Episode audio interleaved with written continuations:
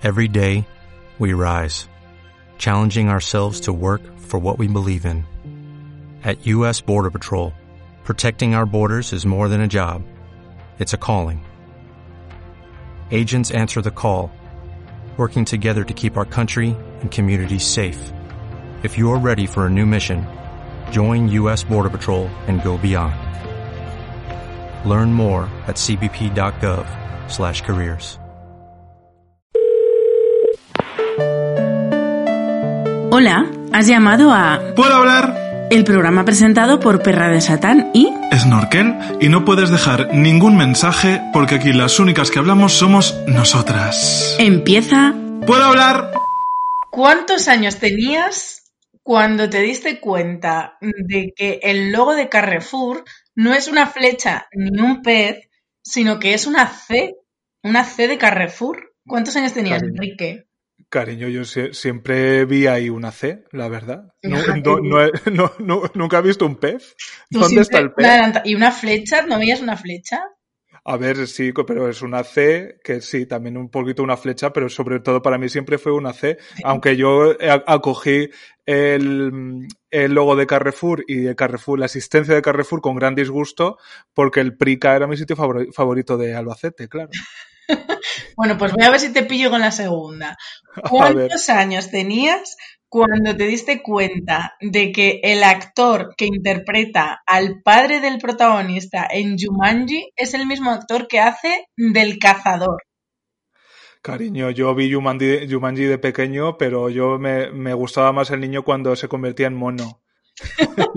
Pero Ese ¿tú es el recuerdo. El mismo, actor que la- el mismo actor que hace de padre del protagonista es luego el cazador.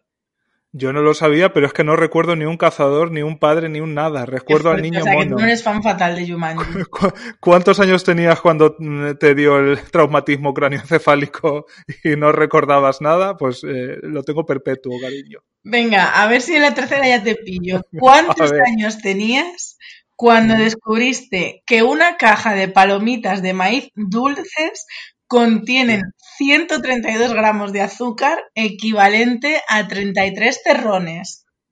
Madre mía, pues tengo ahora mismo 31 años y 31 terrones en mi interior. Creo. El equivalente. No, en el día de hoy no he comido palomitas, pero tengo que decir que acabo de comer chocolate, simpático chocolate del envoltorio violeta con eh, relleno de La una simpática. No, la- el otro. Con una un simpático relleno de galleta, con un simpático relleno todavía más de una claro, cosa ese es el de la vaca, la vaca tierna esa. Vamos, eh, yo ahora mismo estoy cancelado por eh, nuestro invitado. Nuestro Cancelada invitado que viva. es ni más ni menos que Antonio Rodríguez, que por ese nombre tan común, pues probablemente no lo conozca nadie, pero si decimos arroba sinazúcar.org, a lo mejor ya hay gente a la que le empiezan a hervir cosas dentro. Buenas tardes, bueno, buenas tardes, noches, mañanas, porque esto es atemporal. Buenas tardes. Buenas tardes, Bea, buenas tardes, Enrique. ¿Qué, ¿Qué tal? ¿Cómo estás? estás? Pues bastante bien, bastante bien para la época que estamos, ¿no? Sí. ¿Has comido turrón ya este año? ¿Entra el turrón en tu casa? Sí, desde noviembre, ya, ya empiezo en noviembre a, a coger turrón, pero para hacerle fotos. Para hacerle fotos, porque ya Hombre, empezó pero una la esquinita campaña. probarás. Hombre, vamos a ver, todo lo que se fotografía se prueba. Es decir, eh, Ah, que tengo que confesar que soy humano. Es decir, Ah. que, que, que aunque mucha gente no lo piense, detrás de sinazúcar.org hay una persona y, y como a la inmensa mayoría de las personas de este mundo le gusta el dulce. Así que imagínate cuando yo hago las fotografías de esos productos que muchas veces son tan apetitosos, pues se cae una amiguita de, de turrón a- a- al, a- al lado de donde tengo los terrones, la quitas, ya la pruebas y bueno, terrible. ¿Qué os voy a contar? ¿Y cuál es tu turrón favorito o tu dulce navideño favorito? Pues a mí el clásico de, de Gijona, este, el blando, eh, ese, ese me encanta, ese lo comía desde pequeñito y, y es el que, el que siempre ha resultado como el clásico, el que más me gusta, ¿no? O sea, no. A, a pesar de toda la, la fama ahora de los chocolates estos, mm, de, o sea, los turrones de chocolate con, con, con arroz hinchado y tal, que están, están buenos, sí, pero donde esté uno clásico, pues, pues para mí mucho mejor. Es el clásico turrón de casa de la abuela. Era el que yo me dejaba siempre. Yo atacaba siempre a los de chocolate en todas sus múltiples variantes, aunque tengo que decir que el mi favorito era el de chocolate con almendras dentro. Ay. Mm. Que deben llevar unos 103 terrones de azúcar. Calculo yo aprox. Voy a tener que poner serio, que soy el de sin azúcar. No puedo estar contando mis intimidades aquí en el podcast. Como que eres humano. Hay mucha gente es una sorpresa muy grande que nos hemos llevado todas que podríamos también haber dicho cuántos años tenías cuando te enteraste de que sinazúcar.org es realmente una persona, en este caso un hombre que se llama Antonio y que digamos que te ha devorado la marca. O sea, tú ya no existes como persona, solo se ve el sin azúcar, sin azúcar, sin azúcar. ¿Tú cómo llevas esto? Bueno, pues eh, eh, fue una decisión consciente. Es decir, desde el primer día que, que lancé la iniciativa dije esto, ¿cómo lo presento? ¿Como algo mío o como sinazúcar.org? Entonces, detrás hay un hay mucho contenido de marketing, es decir, eh, la iniciativa no nace como como voy a probar si esto funciona, no, no, ahí se estudia, se ve cómo, cómo lanzarlo, se diseña un logotipo, una imagen de marca, un, un perfil, es decir, cuánto eh, interactúas eh, con, la cuenta, estás eh, proyectando el perfil que quieres que, tenga esa cuenta, ¿no? Hay veces que, buscas un tono burlón, otras veces un tono agresivo, es decir, todo eso está diseñado, es decir, es, fruto del marketing que hay detrás de, esta, de esta cuenta, ¿no? Es lo que nos ha, nos ha ayudado a conseguir, pues, la, tira de, de audiencia que tenemos ahora y la repercusión. Claro, pero eso es ahora. O sea, ahora, de hecho, mm, precisamente hoy en estas fechas, bueno, al final, mmm, no sé si los españoles o es algo más internacional o es algo del ser humano. El ser humano tiene, tiende a celebrar las cosas, eh, por lo menos en nuestra cultura, con comida. Y mucha de esa comida, eh, pues suele ser eh, comida que a lo mejor... el problema yo creo que es que cuando mis padres, la generación de mis padres, celebraba algo, como era una celebración y era un día especial, pues había una tarta, unos pasteles, algo especial.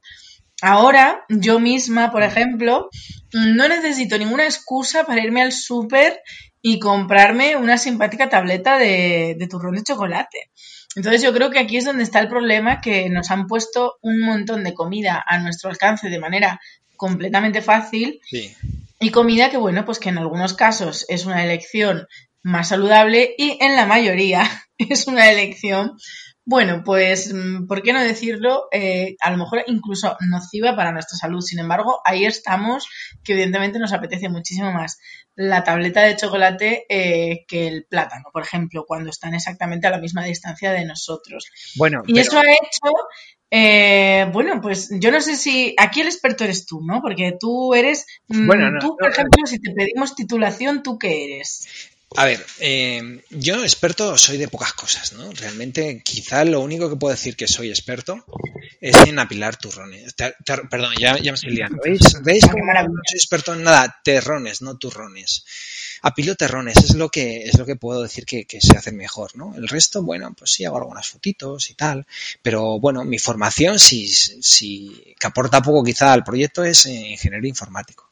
Es decir, eh, ingeniero informático y, yo lo de sinazúcar.org es un hobby, es decir, yo me dedico gran parte de mi tiempo a temas relacionados con los ordenadores, con los sistemas, con la gran consultoría empresarial, es decir, soy uno de estos que van con corbata a las empresas a decir cómo deben implantar sus sistemas eh, corporativos. Sí, luego me quito la corbata y empiezo a pilar terrones. Eso, eso es lo que hago, ¿no? o sea que se te manche la corbata, claro. Exacto. Y, y, luego, bueno, sí, tengo alguna formación de, de, fotografía. Llevo haciendo fotografías toda mi vida. Eh, tengo formación en, en, nutrición, pero bueno, es anecdótica, es decir, no, ni mucho menos soy nutricionista. Quedo muy lejos de, de los conocimientos que tiene esa, gente, ¿no? Pero bueno, al fin y al cabo, el, el, el azúcar eh, después de dedicarme tres años a diario, pues empiezas a entenderlo, ¿no? Y, y, sí, podríamos decir que puedo hablar con, completa soltura de, del tema del azúcar, porque llevo mm, mm, miles de horas eh, leyendo y escribiendo sobre el tema. Y entiendo que lo que haces es una traducción de, de la información que los propios eh, productos, eh, digamos que exponen con esas etiquetas, que a lo mejor miramos un poco de pasada, pero que probablemente sin, de, una, sin esa manera tan gráfica, ¿no? Que son los terrones de lado, pues tampoco sabemos interpretar. Claro, a ver, lo que, lo que se busca es un, un impacto visual fuerte. Es decir, estamos en la época de Internet. Nadie quiere leerse un blog sobre los perjuicios del azúcar.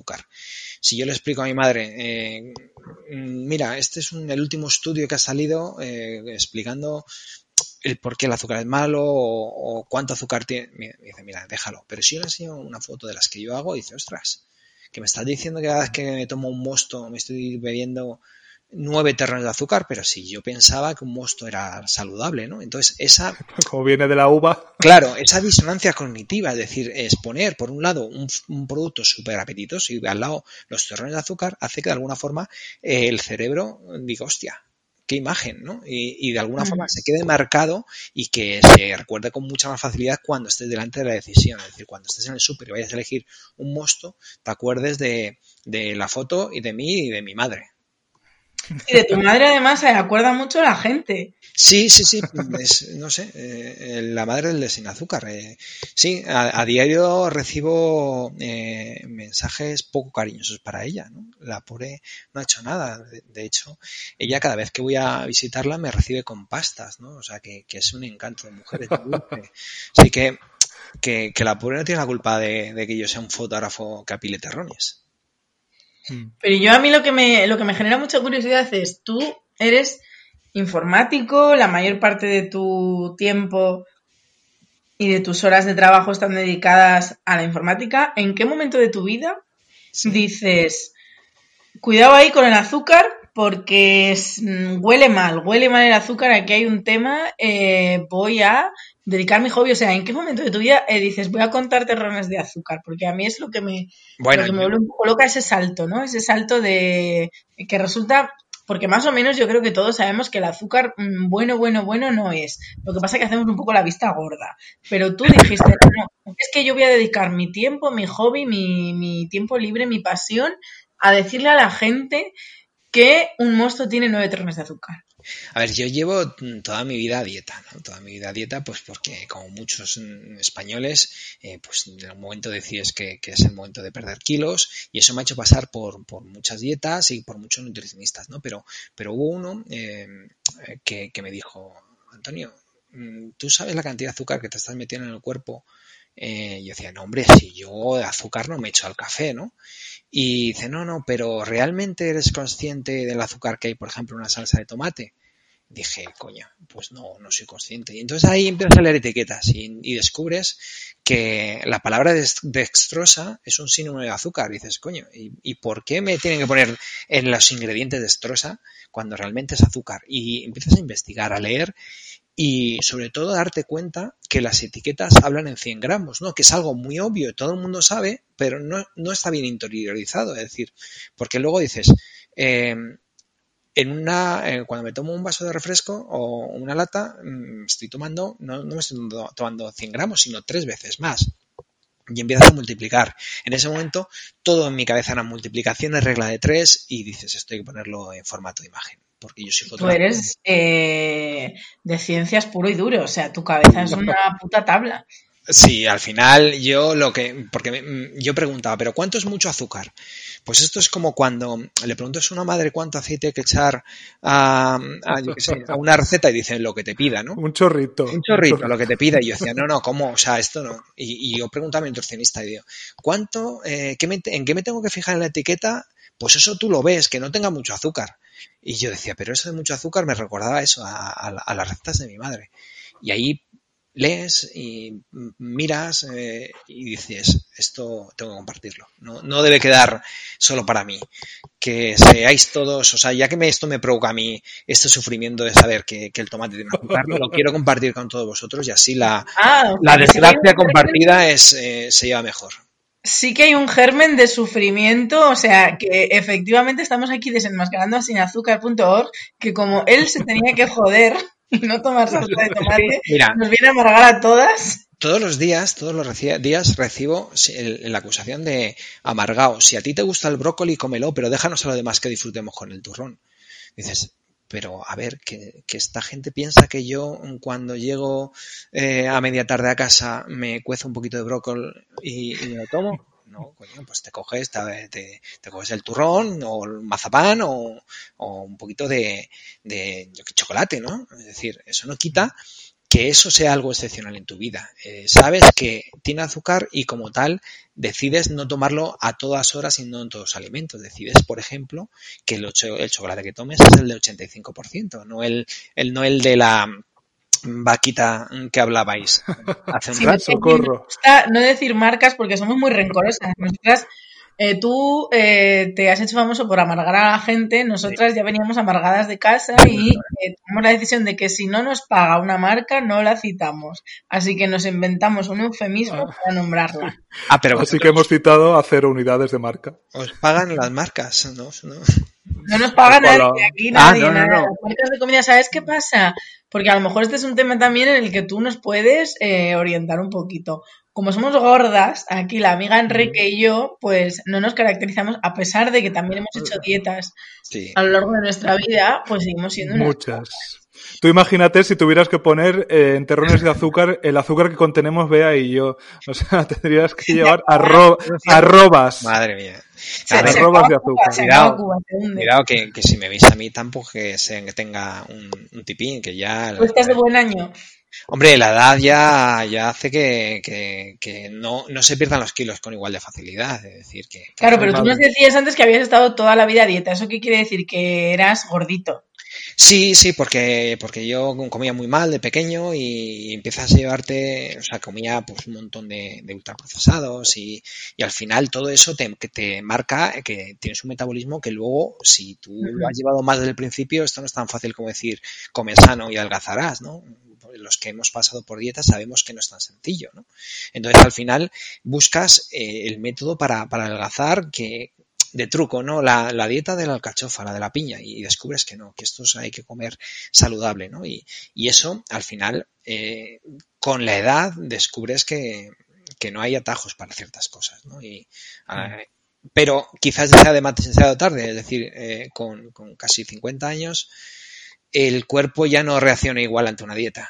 Ya, ya no es, no es tan sencillo como decirte, quitarte los dulces y adelgazas, no, no es así. Una duda seria, ¿ese simpático brócoli que te aconsejan comer tiene azúcar? Porque ya, yo es que ya no lo sé. Hombre, al final en, en el proyecto sinazúcar.org nos centramos en los azúcares añadidos. ¿eh? Eh, es decir, que una manzana tenga azúcar o no, pues casi es que, es que nos da igual. No vamos a perder el tiempo con eso. Lo que nos preocupa es que, eh, yo que sé, que te estés tomando un, pues lo que hablábamos, una salsa de tomate y, y tenga mogollón de azúcar, ¿no? Porque al final tú te tomas tu plato de, de macarrones y ahí estás tomando a lo mejor tres o cuatro terrones de azúcar. Y luego dicen, no, si yo no tomo azúcar, ¿no? Hay gente que se toma el- los macarrones, pero no el, eh, luego se dice, no, yo luego no voy a tomar el plátano porque tiene mucho azúcar, ¿no? A ver, seamos conscientes de dónde, dónde está el azúcar y, y cómo podemos Mm. evitarlo. Mm. En, esto, en estos años que llevas eh, con el proyecto, ¿cuáles, ¿cuáles son los productos más sorprendentes, ¿no? los más engañosos a la hora de interpretar que tienen mucho azúcar añadido? sin mira. ser la famosa palmera XXL. Anda que no da guerra esa palmera, ¿no? No, pero ahí se ve, es decir, yo creo que la inmensa mayoría de la gente, o toda la gente sabe que cuando se mete una, una palmera de medio kilo, sabe que se está metiendo un, un chorro de azúcar, un chorro de grasas. Ahí, ahí no hay, no hay pega, es decir, el azúcar que hay te lo puedes imaginar, ¿no? El problema está cuando tú eh, tomas algunos productos que sabes que pueden tener azúcar porque son dulces, pero los tomas a diario, ¿no? Por ejemplo, eh, esos, esos cacaos solubles que, que le damos a los pequeños eh, para desayunar, ¿no? Eh. Al final, el 70% de esos productos es azúcar y la gente, mucha gente no, no cae que es, es ese porcentaje, ¿no? Y hablando de azúcar en niños, hay productos que están destinados para bebés, como unas infusiones que, que llevan se supone que hierbas para hacer la digestión a, los bebés y son un 95% azúcar. Es decir, imagínate Madre mía. que los pediatras te dicen que hasta, hasta el año no debes dar nada de azúcar al, bebé. Pero esos mismos pediatras te regalan una cestita de bienvenida al, mundo maternal en el que te incluyen estas famosas infusiones que tienen un 95% de azúcar. Y dices, eh, no, no puede ser. ¿Cómo, ¿Cómo, es posible que estamos haciendo adictos ya a los bebés desde, desde el, mes cero? Me alegra mucho que hayas usado la palabra adicto, porque yo he de confesar que hubo un periodo de mi vida que me declaré adicta a la comida. Porque eh, yo tuve un trastorno de la alimentación, un trastorno de la alimentación que hacía que yo todas las noches, prácticamente todas las noches, eh, si no me daba un atracón de comida y esa comida eh, tenía que ser grasa, eh, por ejemplo una pizza con mucho queso y tenía que ser también azucarada, como por ejemplo una bolsa de manems o los Kinder Bueno que eran como mi cosa favorita, ¿no? Bueno, ya he dicho marcas, vaya, la simpática barrita, la simpática barrita con avellana. Y, mm, y yo hubo un tiempo que estaba completamente desesperada, incluso recuerdo el día que le dije a mi madre por fin eh, lo que me pasaba, porque me costó mucho reconocer mi problema, aunque yo me sabía que no estaban yendo las cosas bien, pero una cosa es darte cuenta de que no están yendo las cosas bien, otra cosa ya es pedir ayuda y reconocer lo que te está pasando. Entonces yo, cuando le traté de explicar a mi madre la gravedad del asunto, pues la metáfora que me salió a decirle fue, mamá, es que creo que el azúcar para mí es como la heroína si no me hincho, no duermo, no puedo dormir y si no duermo, luego no puedo trabajar, no puedo rendir y es horroroso. Entonces necesito todas las noches mi dosis, mi dosis de azúcar y grasa, porque si no, no puedo dormir. O sea, realmente el azúcar nos vuelve adictos. Claro, mira, mm, para que de una forma muy sencilla, eh, se, puede explicar. Es decir, cuando tú tomas un producto con mucho azúcar, el cerebro produce una sustancia, un neurotransmisor que se llama dopamina, ¿no? que lo que hace es sentir cierta alegría y cierto placer por, por ese eh, que tú asocias a ese alimento. De tal forma que, bueno, estamos diseñados, eh, los animales y, bueno, más concretamente las personas, estamos diseñados para eh, buscar esa energía rápida que está en el azúcar, de tal forma que nuestro cerebro está programado para generar esos neurotransmisores que te dan esa satisfacción. Eso era muy interesante cuando hace millones de años el azúcar eh, estaba muy poco presente en la naturaleza, en frutas, quizá de forma muy concentrada en la miel, pero bueno, no, era fácil mm, subirte a un árbol, eh, espantar todas eh, las abejas y, coger la, miel, ¿no? Entonces, ese instinto lo seguimos manteniendo, pero ahora el problema está que cuando vamos al súper, eh, vamos a, echamos gasolina, vamos a pagar, ¿qué te encuentras al lado de la caja? Pues todas estas chocolatinas de las que hablábamos. Y el cerebro es el mismo. Entonces, decir, ostras, me tomaría ahora mismo una chocolatina. Te la tomas, se produce esa dopamina y esa dopamina te da una serie de placer que, que llega un momento que se produce el efecto contrario, y esto pasa también en las drogas, que cuando dejas de consumir una droga, o en este caso dejas de consumir el azúcar, la falta de dopamina hace que tu cerebro necesite eh, ese impulso extra, ¿no? Es decir, es como un medicamento que cuando lo tomas muy frecuentemente te deja hacer efecto. Pues eso es igual. Si el azúcar lo tomas muy frecuentemente, te deja de hacer ese efecto en el cerebro. Entonces, al final, necesitas más dosis y más frecuentemente, ¿no? Ese, eso es está súper estudiado por la, por la ciencia y al final se puede hablar de adicción. Obviamente no, no, tiene un efecto secundario como las drogas, que, que, te puede ocasionar una serie de trastornos muy, muy, muy graves, pero sí que tiene efectos para la salud. ¿Podríamos entonces eh, culpar a la evolución humana y al propio Darwin de nuestra afición por las antipáticas rosquillas anterior, anteriormente conocidas como simpáticas rosquillas, que por cierto protagonizaron uno de tus últimos posts? Eh, a la derecha las simpáticas rosquillas y a la izquierda las simpáticas el simpático gentilicio del sudeste asiático, que para mi sorpresa tenía tenía más azúcar el gentilicio que la rosquilla. Sí, al final, al final, eh, eh, muchas de las comparaciones que hacemos es para que, la gente se dé, se dé cuenta dónde, dónde, está el azúcar y comparativamente, ¿no? Porque Eh, no todos los productos tienen el mismo azúcar y tenemos que ser conscientes que, que no todo es lo mismo. Es decir, no es lo mismo un, un, producto de bollería X que el de la marca Y, ¿no? Y ese, eso es lo que llamamos nosotros con, con, consumo consciente. Es decir, la finalidad de sinazúcar.org eh, eh, no es decir prohibido el azúcar. Yo no soy un tío que te dice lo que debe comer y lo que no tú come lo que te quieras, eh, eres libre, no, no, no soy ni, ni tu padre, ni tu médico, ni tu páncreas, ¿vale? Entonces, yo te digo dónde está el azúcar y tú libremente decides. Es decir, no, no te voy a decir ni siquiera que no lo tomes. Yo te digo, mira, aquí hay azúcar y aquí eh, tienes este azúcar. Tan por otro lado te digo, las guías médicas, la Organización Mundial de la Salud te recomienda este otro azúcar. Ahora tú, como es mayorcita o mayorcito y puedes eh, hacer tus cálculos, ahí, ahí te quedas con, con, tu, con tu decisión para que comas lo que quieras, ¿no? Y, y, eso es lo que tratamos, el consumo consciente, ¿no? Yo no, uh -huh. yo no tengo que decir a nadie lo que debe comer.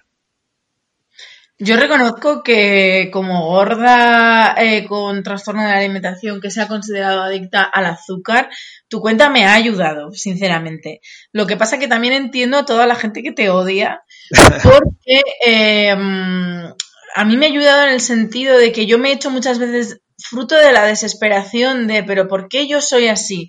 ¿Por qué yo tengo amigas que comen más o menos como yo? Y ellas son delgadas y, y, yo soy y yo estoy gorda.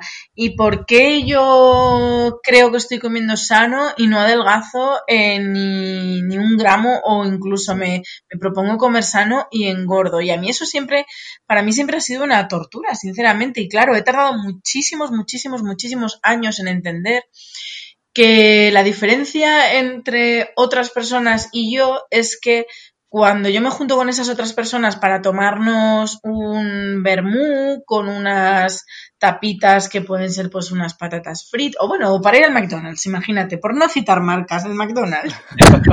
cuando yo me junto con esa con esas amigas para ir al McDonald's, para ellas supone algo extraordinario porque en su día a día su alimentación es diferente, sin embargo, para mí, ahora ya he cambiado mucho, pero para mí en ese momento a lo mejor mi día a día era que desayunaba un bol de cereales y que una caja de cereales me duraba solo tres días porque me, me tomaba un tercio del paquete entero eh, pues Special K con frutos rojos, por ejemplo.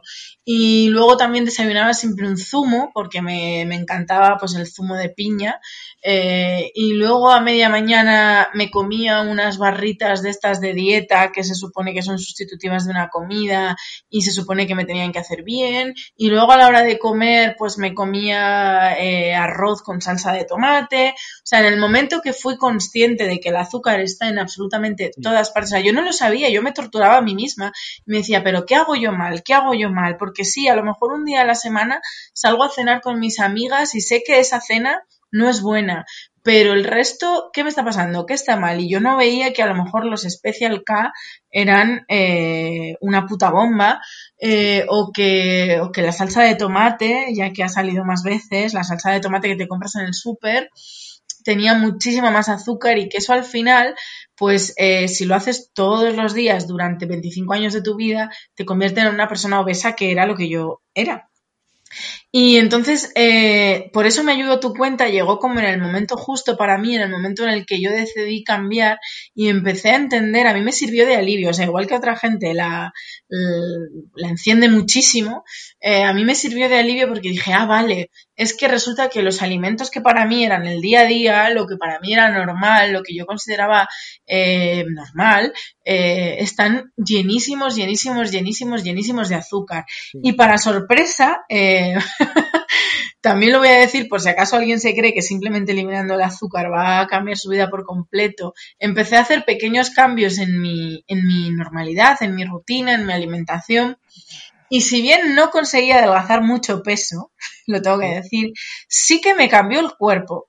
Y esto es completamente cierto. En el momento que yo conscientemente eh, dije, voy a reducir el azúcar y voy a cambiar estos alimentos procesados que yo tomo por otros lo más naturales posibles.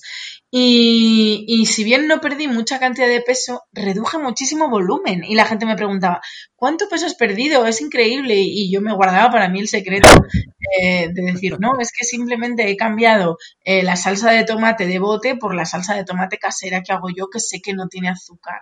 Y ese fue el secreto de mi éxito, éxito ninguno, porque sigo siendo obesa, pero por lo menos no como tanta azúcar. Claro, porque al final la decisión que tomaste de, reducir el consumo de azúcar eh, fue una decisión que va más allá, fue la decisión de tomar el control de, tu alimentación.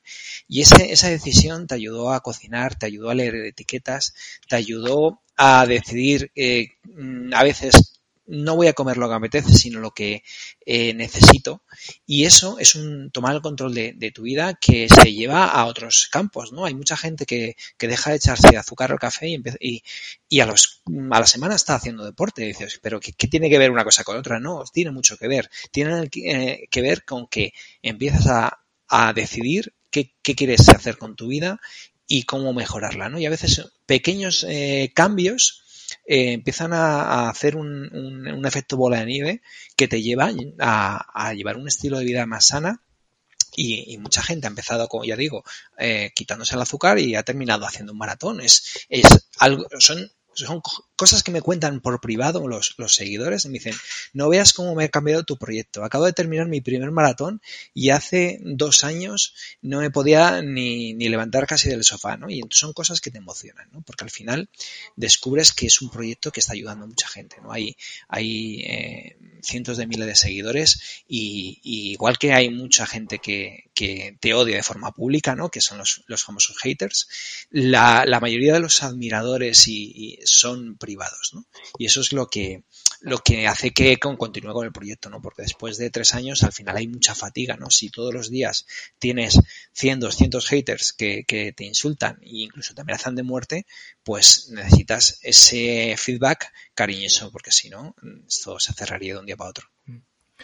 Eh, para nuestras oyentas que estén eh, justo al borde de esos primeros pasos que comentas que luego, bueno, pues pueden ir a más y Sí, supongo que también la, la, euforia de, de, sentirte en control de tu alimentación, que es una cosa que hay que hacer sí o sí, ¿no? Que tienes que hacer todos los días y cada día es una prueba, ¿no? Cada día es una oportunidad, cada, cada día tienes de hecho varias oportunidades para hacerlo bien, hacerlo mal, hacerlo regular, para castigarte con la comida, para eh, darte un refuerzo, para darte un capricho.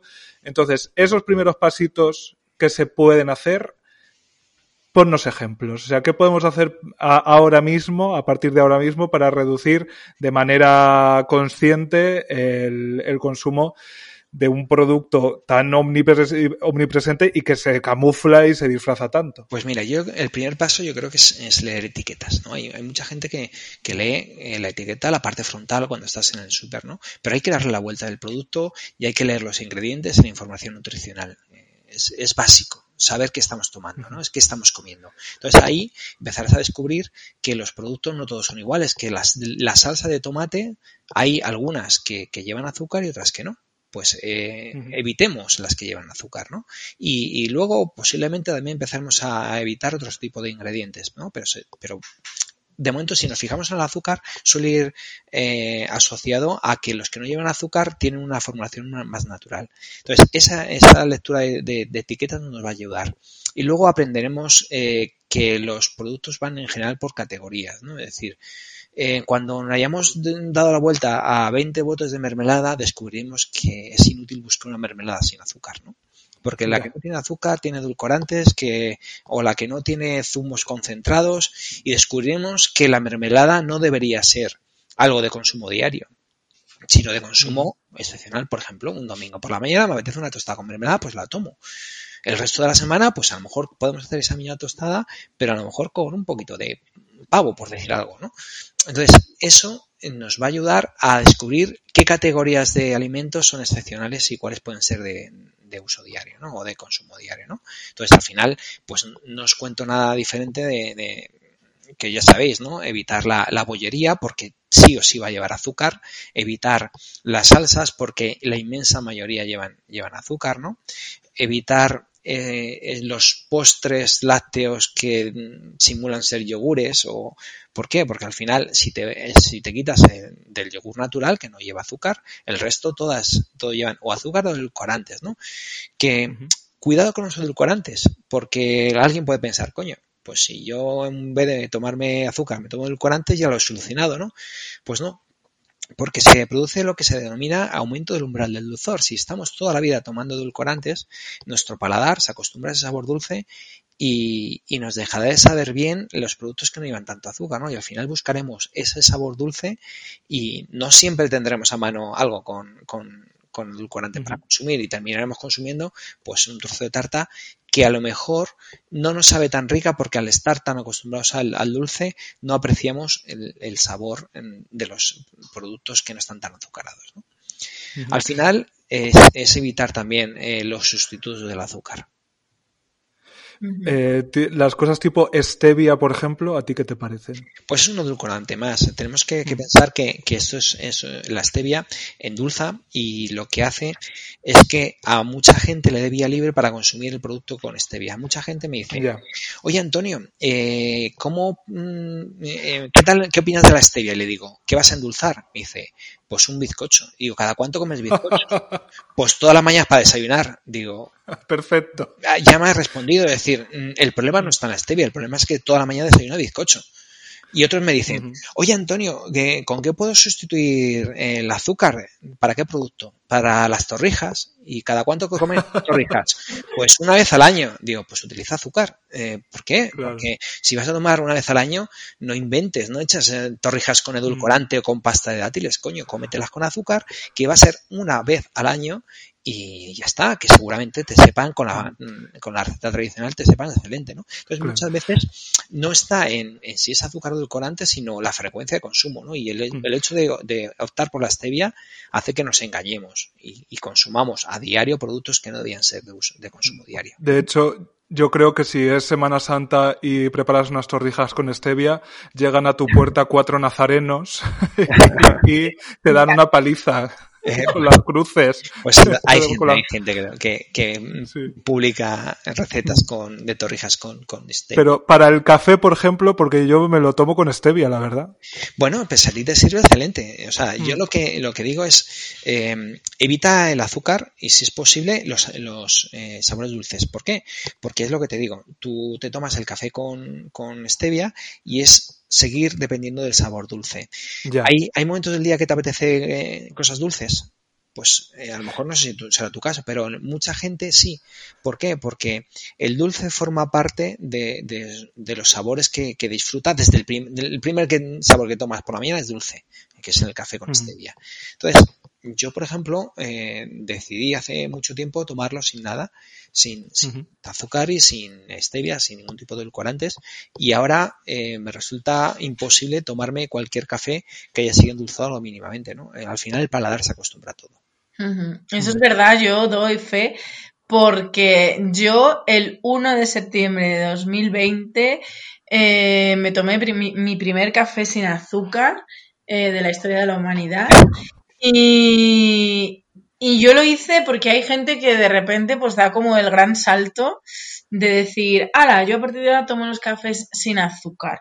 Yo lo tuve que hacer gradualmente, sinceramente. O sea, en julio tomaba el café con medio sobre, en agosto con un cuarto y ya el 1 de septiembre dije, se acabó. Y hacerlo de manera tan gradual y tan despacio hizo que no notase prácticamente nada. Me fui acostumbrando muy poquito a poco porque a mí me gusta mucho, mucho, mucho el, dulce, el sabor dulce. Entonces yo decidí hacerlo muy poquito a poco. Y hoy por hoy eh, ya me tomo el café sin azúcar y sin nada y lo disfruto un montón. Está claro, que esto me, también me da esperanza en el sentido de, que me, da me hace darme cuenta de que nos gusta lo que estamos acostumbrados a tomar y que igual que nos acostumbramos a unas cosas, nos podemos, entre comillas, mira, tú como eres informático, pues voy a usar esta palabra, reprogramar para aprender a apreciar otros sabores y, y, ahora mismo ya no tengo ningún problema y el café no me sabe mal y, vamos, que, que, disfruto exactamente igual. O sea, ese, esa satisfacción, si, lo, si lo que tú buscas es la satisfacción al dar el sorbo, Eh, yo siento la misma satisfacción ahora mismo al tomar el café sin azúcar que podía sentir hace un año tomándolo con azúcar. Mira, eso se ve muy bien en los bebés, ¿no? Eh, tú a un bebé le, empiezas a dar un, yogur normal, el de sin azúcar, el que tú te tomas si está súper ácido, pues lo das al bebé y, lo, disfruta, ¿no? Desde pequeñito lo disfruta. Eh, un día decides pasar del, yogur natural sin azúcar a uno de frutas que, van naturalmente azucarados y el bebé, pues, oye, oye pues lo, lo consume y le gusta. Pero si das el paso hacia atrás, ya deja de, ya rechaza el, sabor original del, yogur, ¿no? Y eso, acostumbrarnos a las cosas azucaradas es muy rápido. Lo podemos consumir de, repente, decimos, ostras, qué bueno está este yogur, ¿no? Acostumbrados a tomar uno sin azúcar, pasar uno con azúcar, lo contrario es lo que te pasa a ti. Eh, eh, te, tuviste que ir reduciéndolo poco a poco porque, porque al final para el cerebro es lo que hablamos con la evolución.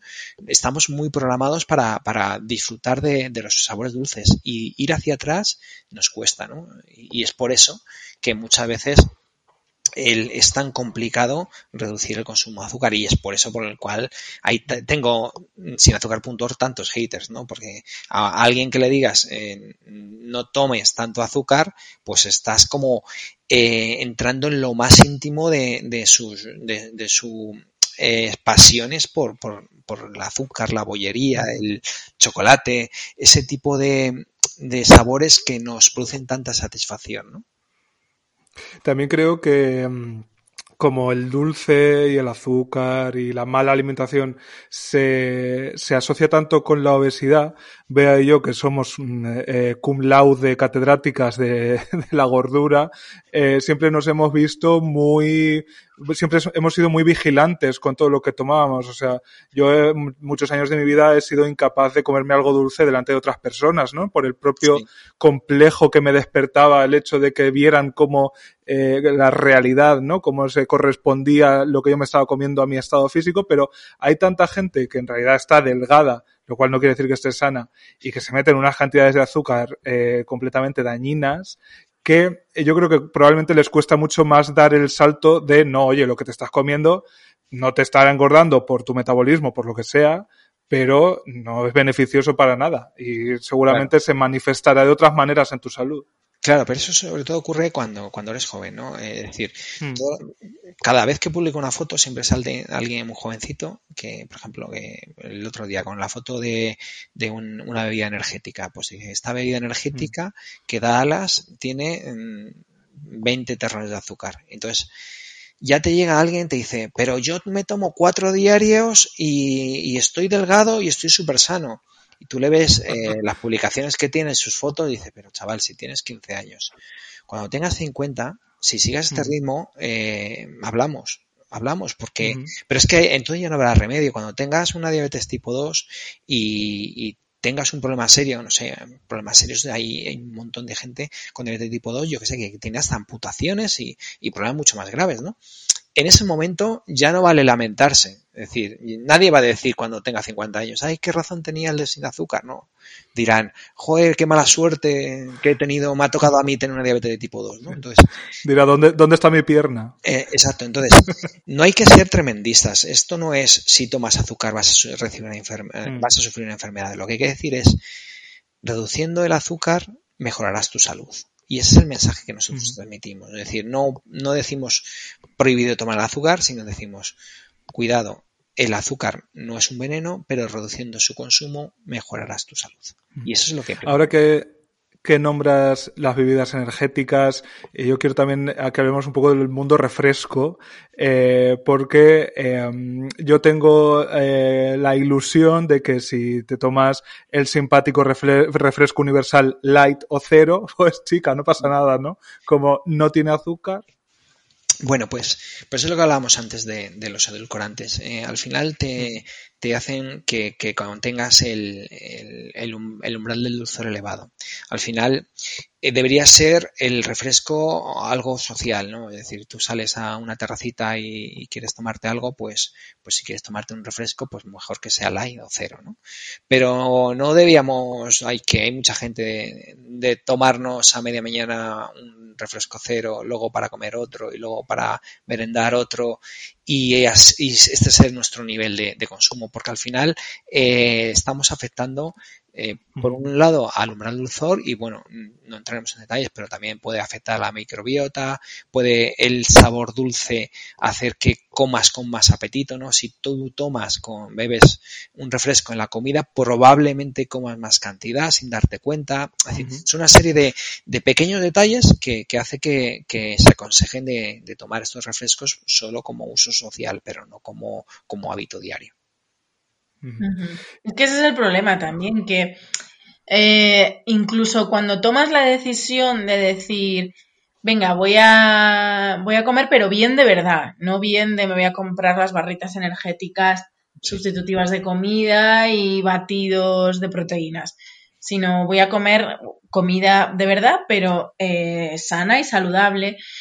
Eh, es, es, yo creo, sinceramente, mm, lo voy a decir así, no sé si porque me, me encuentro ahora mismo en este, en este momento vital, pero me parece una de las decisiones más difíciles que he tomado en mi vida porque todo, absolutamente todo, al menos en España, te va a la contra. Tanto las reuniones sociales como las reuniones de trabajo, como el supermercado propiamente dicho y cómo están organizadas los, los, supermercados en España, que hay un pasillo de frutos, de frutas y verduras y cosas frescas y 19 de cosas maravillosas y que las quieres todas.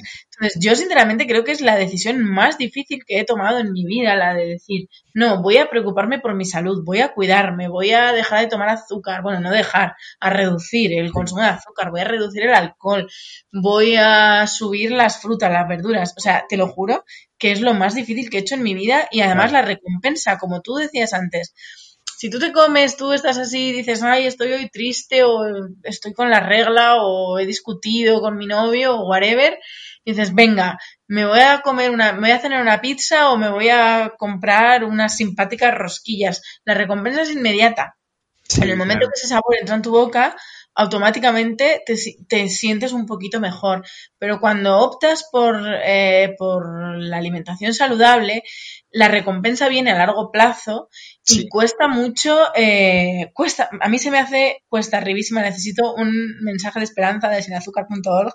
Claro, mira, es, lo que... Es lo que en mi vida. Claro, es lo que la, gente que estudia el problema de la obesidad llama que vivimos en un ambiente obesogénico. Es decir, todo lo que hay a nuestro alrededor nos incita a consumir y a consumir estos alimentos ultraprocesados. ¿Por qué? Porque son, productos baratos. Es decir, eh, un kilo de azúcar le cuesta a un productor, le cuesta eh, unos 40 céntimos un kilo de azúcar. Sin embargo, lo procesan, le añaden un par de cereales, eh, un poquito de harina, un poquito de, tal y lo venden a 20 euros el kilo, es decir, han multiplicado por 20 el coste de, los, de los ingredientes. Eso hace que sea un producto que, que se consuma bien, se, se gane bastante pasta con él y te lo ponen en, por todos los sitios. Eso hace que a su vez todos los anuncios de la televisión vayan enfocados ahí, todo, todo esté orientado a ese consumo ultraprocesados poco saludables y va en nuestra contra porque allá donde vayamos se nos va a presentar las tentaciones.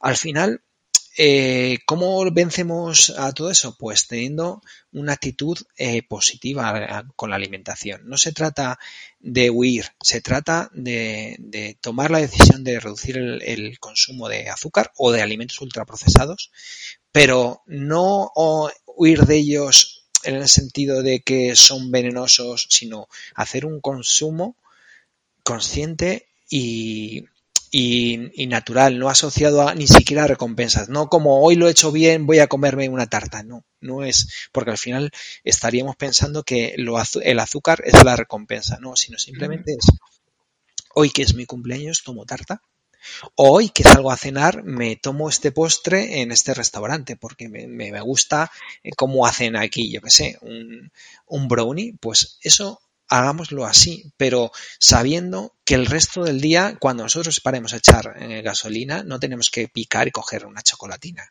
en la caja, ¿no? Mm. Es decir, es, es un poco el mensaje de positivo, es decir, consume azúcar si te apetece, pero hazlo de forma excepcional y porque eh, encaja en la situación en la que estás tomando. Es decir, cenas y, te, y compartes un brownie con tu pareja, pero no me compro un brownie para tener en casa y cuando me da el hambre lo caliento en el micro y lo como. Mm. ¿Y no crees que hay también una, mm, pensando en, eh, en esta, este argumento que a veces, pues hablando de, sobre todo de eso, de, dulces, de bollería y tal, hay un argumento que yo creo que es un poco perverso, que es el que, el de, no será tan malo si nos lo daban nuestra madre. ¿no? O sea, no, sé, no será tan malo cuando a mí mi madre me encasquetaba lo que en mi pueblo, no sé, aquí se llamaba un cuerno de chocolate que era un bollo de la panadería de mi pueblo, eh, por lo menos era totalmente artesano, pero era claro. un bollo con relleno de chocolate y te lo daba con el zumo de brick de ese momento y tal, ya como si me lo daba mi madre no podrá ser tan malo, ¿no? Claro, y muchas madres daban, untaban el, el chupete en anís para que el bebé se calle, eh, o o, el, o si te remontas un poquito más atrás, eh, la publicidad del tabaco eh, decía que, que, no era perjudicial para la salud, o la cerveza decían que era lo mejor para eh, la juventud, ¿no? Es decir, uh -huh. al final estamos evolucionando y lo que hoy en día se ve como una aberración, ¿no? Lo del chupete y el anís, antes se veía de forma natural. todo, todos estos avances que estamos teniendo en la, en la ciencia, porque no dejamos, eh, al final es la ciencia la que nos está diciendo que el azúcar es malo. No, no soy yo, no, no es un tipo que apila terrones, no, no, es la Organización Mundial de la Salud quien nos, nos advierte, se está interiorizando y, la, y cada generación que pasa eh, será más consciente, ¿no? Y, y al final sabremos que, que, podemos tomar azúcar, pero que, que es como fumar. Tú puedes fumar si quieres, no te lo voy a prohibir, pero que hazlo sabiendo que tiene sus perjuicios. ¿Y tú crees eh, en la existencia de esto que también que se habla a veces del lobby del azúcar, eh, de los intereses empresariales que hay detrás, claro, de que sí. no se regule de una manera más estricta los productos azucarados? Sí, mira, por ejemplo, vamos a centrarnos en la subida del IVA, que, que ahora está, en esta época está muy polémica, a, las, sí. a los refrescos. Hace eh, un, unos años, en el, en el gobierno anterior, se quiso poner esta misma subida del IVA para, para los refrescos y eh, se canceló eh, tras una reunión que, se, que, tuvo el Ministerio de Agricultura con, con los, eh, los, agricultores de, de, Castilla y León, que son los que mayoritariamente se dedican a, a, a producir el, la, la, remolacha azucarera. ¿no? Entonces, uh -huh esos agricultores eh, lo que vinieron a transmitir es que eh, fueron a transmitir al Ministerio de Agricultura es que si se producía eh, en la de IVA se iban a destruir no sé cuántos mil empleos. Entonces el Ministerio de Agricultura habló con el de Sanidad, dijo se, esta norma no hay que sacarla adelante. Pues es un pequeño ejemplo como un lobby no organizado porque los agricultores no tienen apenas fuerza eh, han podido cambiar una norma, ¿vale? Ahora eh, pues puede ocurrir eh, más o menos lo mismo. Es decir, todavía la, la, norma está, está pendiente de aprobación y hay presiones, en este caso los agricultores ya han hecho lo suyo, pero están el, el, los, las bebidas azucaradas están diciendo que esta norma eh, no tiene ni pie ni, ni, cabeza y están haciendo esta presión, ¿no? ¿Cómo terminará? No, no lo sabemos, pero el caso es que la presión está ahí y hay mucho trabajo en los despachos que no, que no vemos. Porque el, el, o sea, la, la, la, presencia de, sobre todo yo pienso, pues en las bebidas más clásicas, es tan absoluta, es, eh, o sea, realmente forman parte de la vida de la gente, ¿no? Yo entiendo que eh, también lo estaba el tabaco, ¿no? Al final tú ves una peli de los años 70 o 80 y todo el mundo fuma, ¿no? Delante de los niños, sin niños. Sí. O sea, que entiendo que hay, habría que hacer un ejercicio más o menos similar. Claro, a mí me cuesta pensar, ¿no? En, en una, una simpática lata roja que ponga abajo como los paquetes, ¿no? Beber esto mata. Pues a lo mejor no, no dentro de muchos años no, o sea, lo, lo veremos. Es decir, por ejemplo, en, en Chile, eh, todos los productos con azúcar tienen que tener un sello que pone alto en azúcar. Es decir, pero un sello negro que, con, un, con un tamaño determinado que, que va a que, que, que lo tienen que tener por ley. También, por ejemplo, se ha quitado lo, las, los dibujitos de las mascotas en los cereales. Es decir, antes eh, venía, uh -huh. como tú, tú tomas unos, unos, cereales de chocolate, venía un osito súper simpático sí. que los niños hacían que, que deseaban más el osito que, el, que los cereales, ¿no? Entonces, al sí. final, la, la regulación eh, pues poco a poco va dando pasos y en Chile con estas normas se ha reducido el consumo de azúcar. Pues probablemente pronto veremos en España cosas parecidas, ¿no? Eh, pues, pues todo eso será paso a paso y, el problema es que no hay un lobby del sin azúcar. Es decir, hay gente como, como yo, que, es un, zumbao de los terrones, que hace pues lo que puede, pero mm, no tiene presupuesto, no tiene poder político, no me, no me codeo con gente importante, ¿no? Y al final cuesta tanto el avance porque no, el, reducir el consumo de azúcar económicamente no le interesa a nadie. Eh, económicamente no le interesa a nadie y a nivel individual en la sociedad en la que vivimos es muy difícil, o sea, es muy difícil. Yo de hecho, mira, ahora que nombrabais los refrescos, uno de mis principales problemas cuando, bueno, ahora también estoy trabajando con una nutricionista y mi nutricionista la verdad es que lo llevo bastante bien porque es una persona humana. Yo tenía la idea de dietista como hijo de la gran puta, te lo digo, eh, hijo de la gran puta que te ponía unas normas que yo era incapaz de cumplir, con lo cual hacer una dieta para mí siempre era sinónimo de sentirme fracasada, porque de un día para otro cambiar al 100% y de manera radical mi alimentación pues no era sostenible. Entonces con esta nutricionista estoy contentísima porque vamos dando pasitos muy pequeños, pero una de las primeras cosas, ¿no? En la primera, no sé si en la primera, en la segunda, en la tercera sesión, no sé, pero vamos, muy al principio que salió, fue precisamente la de eh, los refrescos no sirven absolutamente para nada y el alcohol es un tóxico. Entonces, ¿por qué querrías tú beber una bebida tóxica?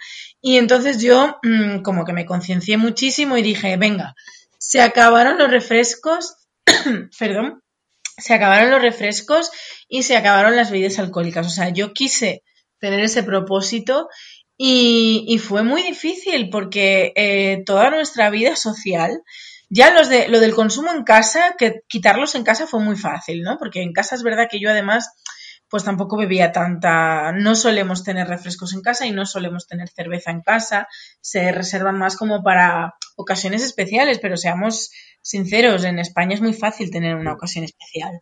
Eh, entonces yo dije, venga, se acabaron los refrescos y se acabaron la cerveza. Y es súper difícil, no por nada, sino porque hay muy pocas alternativas. O sea, yo este verano me he pasado todo el verano pidiéndome té con hielo en los bares porque era la única alternativa a pedirte una cerveza o un refresco o un mosto o un vermú o llamarlo lo que quieras. Y, me parece muy difícil precisamente porque creo que el problema es ese, por cómo está, eh, bueno, pues pensada nuestra vida social, las alternativas son muy, muy, muy, muy escasas. Exacto, sí, al final eh, quedas incluso con de rarito, ¿no? Es decir, a mí me pasa lo mismo que, que, a ti, ¿no? quedas a tomarte una cervecita y te pides, todo el mundo cerveza, tú te pides un, té verde con hielo y limón. Y te miran y, la gente eh, te, te, hace bullying, ¿no? Eh, entre comillas. Pero tío, mm, ¿qué haces? Tómate una cerveza, por Dios. Y al final eh, hay que cambiar un poco la sociedad y parte del proyecto sinazúcar.org es normalizar la decisión de reducir el consumo de azúcar. Es decir, eh, intentamos que se vea normal que alguien decida tomar, eh, no sé, agua o, un té en vez de una cerveza o una Coca-Cola, ¿no? Entonces, todo eso es lo que debemos trabajar para que como sociedad mejoremos en, la, alimentación, que se normalice el, las opciones saludables. ¿no? Y afortunadamente en los últimos años ha habido un cambio con, proyectos como, el de Carlos Ríos, el de eh, Real Fooding o como otros nutricionistas que están eh, hablando bastante de, de otras alternativas de alimentación saludable. Y al final eso, si si conseguimos que poco a poco se quite el estigma a la gente que quiere cuidarse, ¿no? Porque antes eran los raritos, ¿no? Antes eran los que se iban a los herbolarios a comprar chía y, y parecía que los señalaban, ¿no? Los, los vegetarianos esos que comían verde y hierba. Entonces, ahora no, ahora es, es normal que si alguien es vegetariano lo diga y pues bien, ya está, vegetariano, no, no hay ni más ni menos. Antes era como un estigma, ¿no? Casi una, una posición de principios políticos que con una decisión de alimentación. Hmm. Yo creo que no sé si eso será eh, en general del todo el orbe o es una cosa muy carpetobetónica y muy española, pero es verdad que eh, tenemos una relación un poco eh, malévola con la gente que percibimos que intenta hacerlo bien, porque automáticamente nos sentimos atacados. Y yo creo que eso es lo que pasa mucho con tu cuenta, ¿no? Que Sí. eh, por simplemente señalar eh, pues que, que la- las cosas más comunes que comemos y bebemos todos los días tienen un ingrediente que claramente tiene efectos perjudiciales sobre nuestra, nuestra salud y además en una cantidad que ni sospechamos, porque no, no miramos, ¿no? Escondemos la, la cabeza cual avestruz, pues la gente se siente literalmente atacada. Claro, y además eh, sacan pecho de, de consumir. Es decir, eh, la gente mm, mm, publica las fotos en redes sociales sin azúcar.org, calcúlame los terrones que tiene esto y te muestran unos helados en- enormes, ¿no? Pero, pero es como diciendo, eh, cuidado, que yo estoy, estoy, fíjate Mm. qué macho soy, o, o que me estoy tomando una copa de, de ocho bolas de helado. Es decir, pues, pues tómatela, que te la disfrutes, ¿no? ¿Por qué? Porque al final es el, el hedonismo eh, eh, está ahí y decir, mira, que yo disfruto de la vida, no soy como tú, que eres un amargado, ¿no? Es una forma como, como de, de pavo real, de mostrar, eh, pues, el malote de la alimentación, ¿no? Tomo azúcar, oye, y tú no. Antes, pues, en vez del malote de la alimentación, a lo mejor era el que fumaba con 16 años, era cuidado conmigo, eh, que fumo y, y voy contra las normas de no fumar, ¿no? Es una especie de rebeldía a- al movimiento saludable, decir, eh, que yo no soy de esos que, que toman eh, café sin azúcar. Yo me tomo un- uno de, de- de estos que llevan 20 terrones y, y lo defienden orgullosos. Y la gran pregunta que España y a lo mejor parte de pues de la comunidad hispanohablante que te pueda seguir a través de las redes sociales, la gran pregunta que se está haciendo esta gente, ¿está sin azúcar.org amargado? Pues no, la verdad que, que, que yo tengo un sentido de humor muy, muy, muy fino y los que viven conmigo lo saben, ¿no? Y entonces, al final, yo siempre estoy bromeando y, y- y con, con mil historias y cuando me, me dicen, tú si no tomas azúcar estás amargado y yo pienso, o sea, mi primer pensamiento dices, es que eh, a lo mejor el amargado eres tú que necesitas el azúcar para ser feliz, ¿no? Es decir, anda que no hay mil motivos para sonreír en, en cada día. Y no necesito comerme una palmera de chocolate para estar feliz. ¿Vale? Pues, pues eh, yo creo que al final, eh, como asociemos el azúcar a la felicidad, mal vamos. Tenemos que deshacer esa, esa asociación. Y se puede disfrutar de la compañía, se puede disfrutar de un libro, se puede disfrutar de, de comer pero no tiene por qué ser azúcar. Es decir, a lo mejor un buen pincho de tortilla te puede dar la misma felicidad que una palmera de chocolate, ¿no? No tenemos por qué ir O, más. Claro, Sí. es decir, o, o disfrutar de una comida, si la economía te lo permite, de ir a un restaurante de calidad. Si no puedes, hacerte eso mismo en casa y disfrutar que a veces con muy poco dinero puedes conseguir unas recetas saladas impresionantes. Yo, a mí me surge la duda con eh, personas que estáis detrás de, pues eso, ¿no? Lo que comentábamos al principio, de esas cuentas que muchas veces se perciben como casi inhumanas, porque tú mm, te crees que estás interactuando con un cyborg que simplemente se encarga de señalarte y señalarte a ti, ¿no?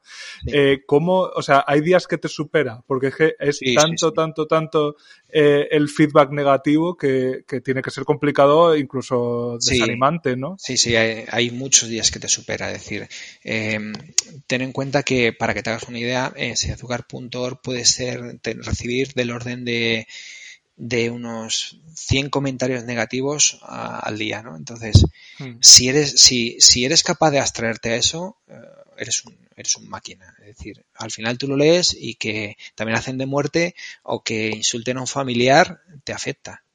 ¿Por qué? Porque es que encima esto lo haces gratis. No recibo ni un solo euro por el trabajo que haces y le dedicas muchas horas. Llevo ya tres años con, con dedicación diaria a este proyecto y eso sufre un desgaste. Al final ese desgaste eh, pasa factura, pasa factura porque eh, es una fuente de estrés. El, el- el gestionar una cuenta con, con cerca de 800.000 seguidores es una fuente de estrés y sobre todo que no estamos hablando de la cuenta de Cruzcampo que está diciendo qué rica está la cerveza.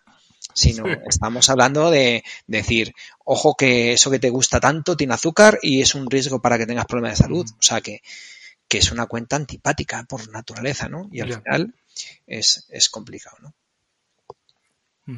Y por el lado contrario, ¿cuáles son las mayores satisfacciones que te ha dado el proyecto? Pues mira, sobre todo el, usar la ironía y el trolear a, los, a los usuarios. Es decir, yo disfruto cada vez que doy un zasca, disfruto mucho, ¿no? Porque te vienen muchos eh, adolescentes gallitos que te hacen preguntas tontas y responder de una forma ingeniosa, eh, pues disfruto, ¿no? Es, prácticamente eh, una forma de evasión, ¿no? Es decir, cuando recibes mil insultos, pues alguno de ellos te das el gustazo de contestar y a veces incluso de forma maleducada, ¿no? Que, sea, es algo que se me reprocha mucho a la cuenta, ¿no? Pero eh, si tú eh, a lo largo del día te cruzas con 100 personas que te insultas, si tú le dices a uno atontado, es, algo como se puede llegar a entender, ¿no? Si de cada 100 insultos respondes a uno como atontado, bueno, pues en, en sinazúcar.org ni eso nos permite. En el momento que tú respondes a uno atontado, ya recibes a, a, su, a su vez otra acción crítica diciendo menudo, C, menudo community de manager de mierda que, que, no eres capaz de aguantar un insulto si no sabes eh, trabajar con esto, déjalo. pues anda que tú que no eres capaz de dejar de comer un terrón de azúcar, vamos. Madre mía, digo, en la que me estoy metiendo con esto del azúcar, digo, en cualquier momento lo cierro, ¿no? Mm.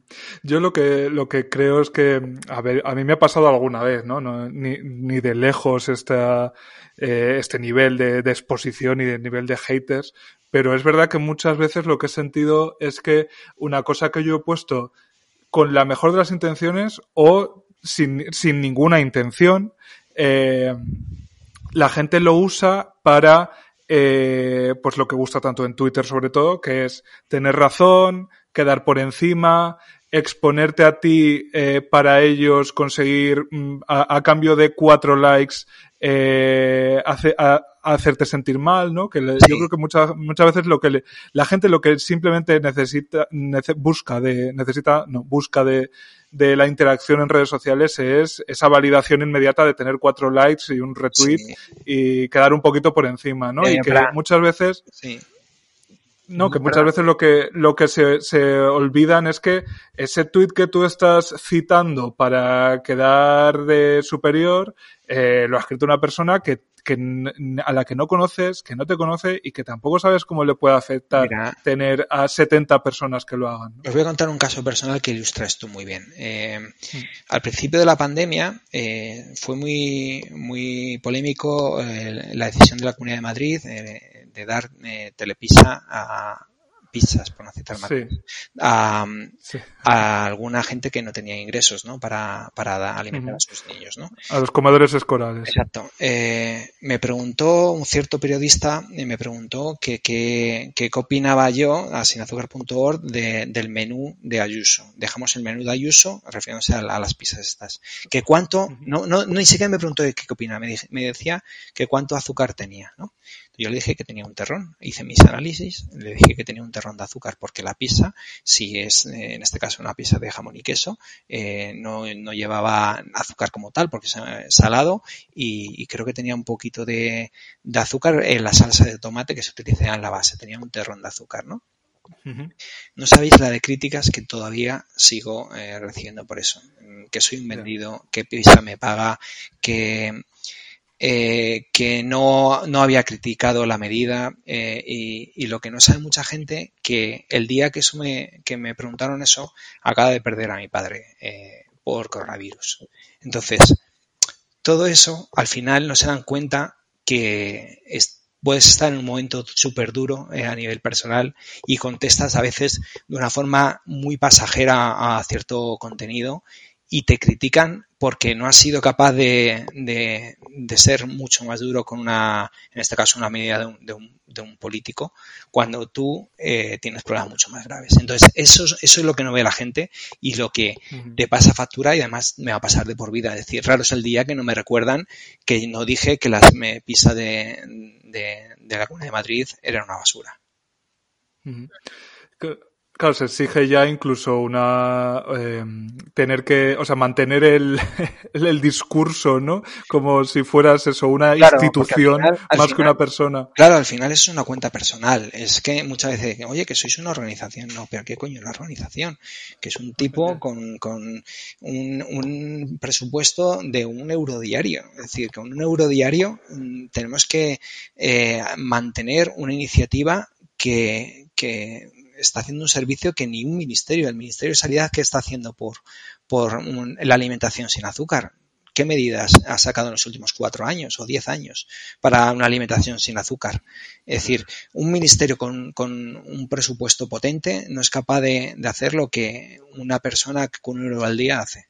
Es decir, al final es una, una iniciativa que, que está teniendo unos resultados y que al final creo que está haciendo más bien que mal, ¿no? Porque aunque algunas veces metamos la pata, ¿no? Porque como, como personas que somos no siempre estamos acertados, eh, hacemos lo mejor que podemos y con el, con todo nuestro esfuerzo diario.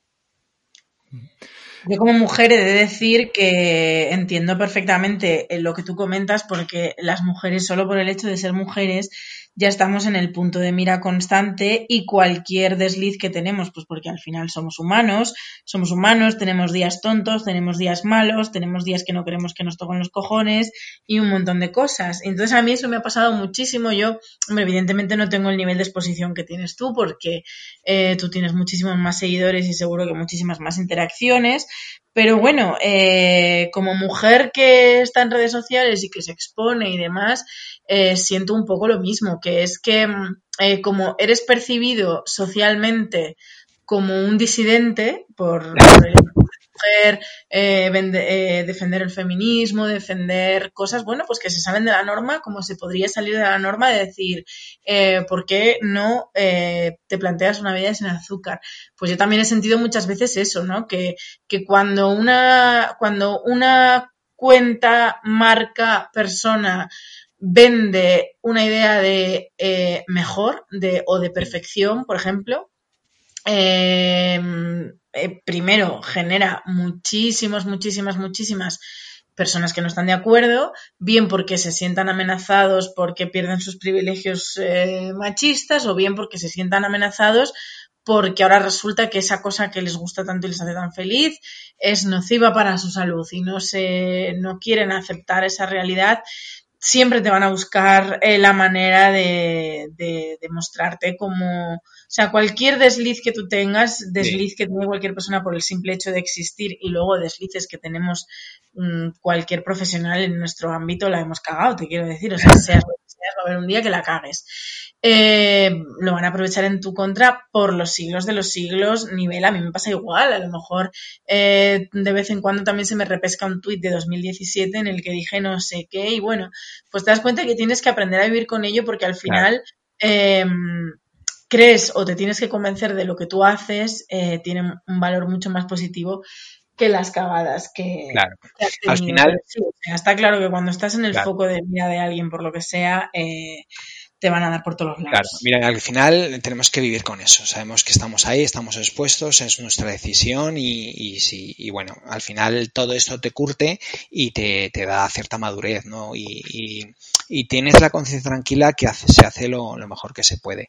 Y luego tomarlo con humor. Es decir, yo pues, pues al final me río de cada vez que, que alguien pues te, te eh, dice cualquier chorrada, pues dice, mira, a ver, sabes que la mayoría de las veces son adolescentes que pretenden citar el tuit para hacer una broma con sus amigos, es decir, tío, qué machote que les, les preguntado sin azúcar esto, pues bueno, pues ya al final eh, ignorar, bloquear pues, o, o, trolear, ¿no? Y es así seguir, seguir hacia adelante, porque estás aquí de forma voluntaria y, y pues incluso hay días que, que te lo pasas bien troleando a los que te intentan trolear, ¿no? Pues es lo que te has llevado.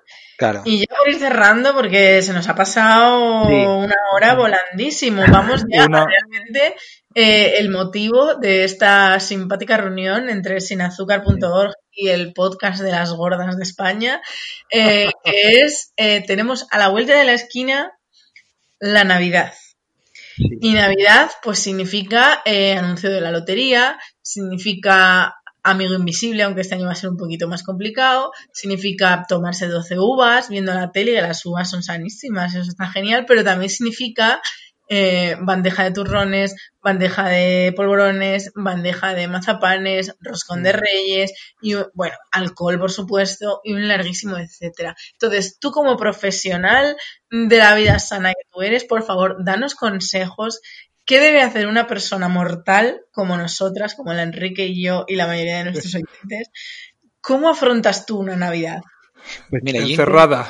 claro, yo intento eh, tener el concepto de que sea festivos los días tradicionales. Es decir, no decir empiezo el 1 de noviembre y termino el, el 10 de, enero de, con, con, el, con, la fiesta, sino, a ver, que hoy es Nochebuena, pues el día de Nochebuena vamos a, por ejemplo, tener una mesa de turrones, o sea, una bandeja de turrones a la vista y, comerlos, pero, pero luego retirarlos. Es decir, al, no consiste en estar comiendo turrones en la época navideña, sino en los días de celebración. Entonces, eh, lo primero es en, la compra, es decir, si nosotros compramos 20 tabletas de turrones, posiblemente esas 20 tabletas van a caer. da igual el día 1 del 2, que al final esas, pues y da igual cuánta gente pase por tu casa. Claro, no compras 20, compra dos y ni, ni siquiera hay que tener de 10 variedades distintas. compra dos las que más te gusten, o incluso una, ¿por qué no? Es decir, el súper va a seguir mañana abierto. Cuando se te acabe esa, podrás ir a comprar otra. Es decir, mm. y, no compres un, dos de turrón, mm, dos de mazapán, dos de peladillas, no, ten uno o dos de los dulces navideños más a mano y ya está, ¿no? Y, y sácalos cuando tengas que sacarlos, pero no, no, no saques esa bandejita típica que sacaban las madres y, las ponían en, la mesa del salón, que cada vez que pasabas cogías algo y te lo, te lo comías, mm. ¿no? No, sácalo cuando empieces a comer y guárdalo cuando termines de, de, las comidas, ¿no? Por ejemplo, ese simpático bombón con forma esférica, recubierto de chocolate con almendrilla y que contiene una simpática avellana. Ese, por favor, a mí que me lo alejen lo, más que los A mí también me bueno, lo que yo hacía de pequeño además era mi hermano y yo competíamos a ver quién se comía más a lo largo de las navidades porque cogíamos la pegatinita que viene en cada uno y la pegábamos en el, en el mando de la PlayStation 1, el mando gris de la PlayStation 1. Claro. Y yo, yo siempre ganaba que ya no se veía el mando, cariño, ya solo era. pues claro, eso es lo que no debemos hacer. O sea, si nosotros queremos tomar esa bolita, pues la tomamos, pero, pero al final, eh, cuando vayas al súper, compra el de seis unidades, no compres el La pequeña. Claro, es decir, a ver, que no, que, que, que, si te compras el 24 va a caer, que está muy bueno. Y, y si tienes 24 en casa, no dudes que, ¿Quién ha dicho al final de Navidad? Pues nos han sobrado 24 este año. Qué pena. Nadie dice eso. O sea, en ninguna casa. ¿Qué vamos a hacer con las 15 tabletas que nos han sobrado? No. Al final a nadie le sobra mm. turrón. Pues no lo mm. compres tanto y ya está. Pues con este simpático consejo yo creo que estamos preparadas para eh, al menos intentar pasar unas navidades, eh, lo, no voy a decir menos azucaradas, bueno, con el azúcar que, que, conllevan las propias fechas, tampoco le vamos a amargar a nadie la existencia en estas señaladas fechas y estas navidades tan raras, que bastante amargas van a ser ya para tanta gente. Entonces, simplemente pues ser conscientes de lo que hacemos y hacerlo conscientemente y no porque nos lo impongan, sino porque de verdad nos apetece y hasta donde nos apetece. También os diré.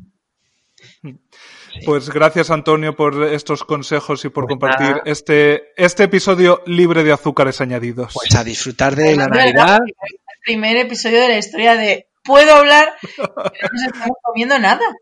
Y lo hemos tenido que hacer online para evitar la tentación de juntarnos y venga las simpáticas rosquillas. Es que nosotros somos muy de comer mientras hacemos el podcast, pero como venías tú hemos dicho guárdalo todo, que hombre no muy, muy bien, un día es un día.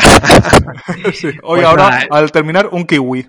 Pues la próxima eh, vez que me invitéis, llevo yo algo rico. Ay, madre. Jamón, nervios. Jamoncito, ¿no? Algo de jamoncito que pues también, también se puede picar eso. Pues sí. Pues gracias Antonio y a las oyentas, por favor, eh, vigilad el número, la cantidad de azúcar, pero no la cantidad de amor que os profesamos, que esa siempre es inmensa e infinita.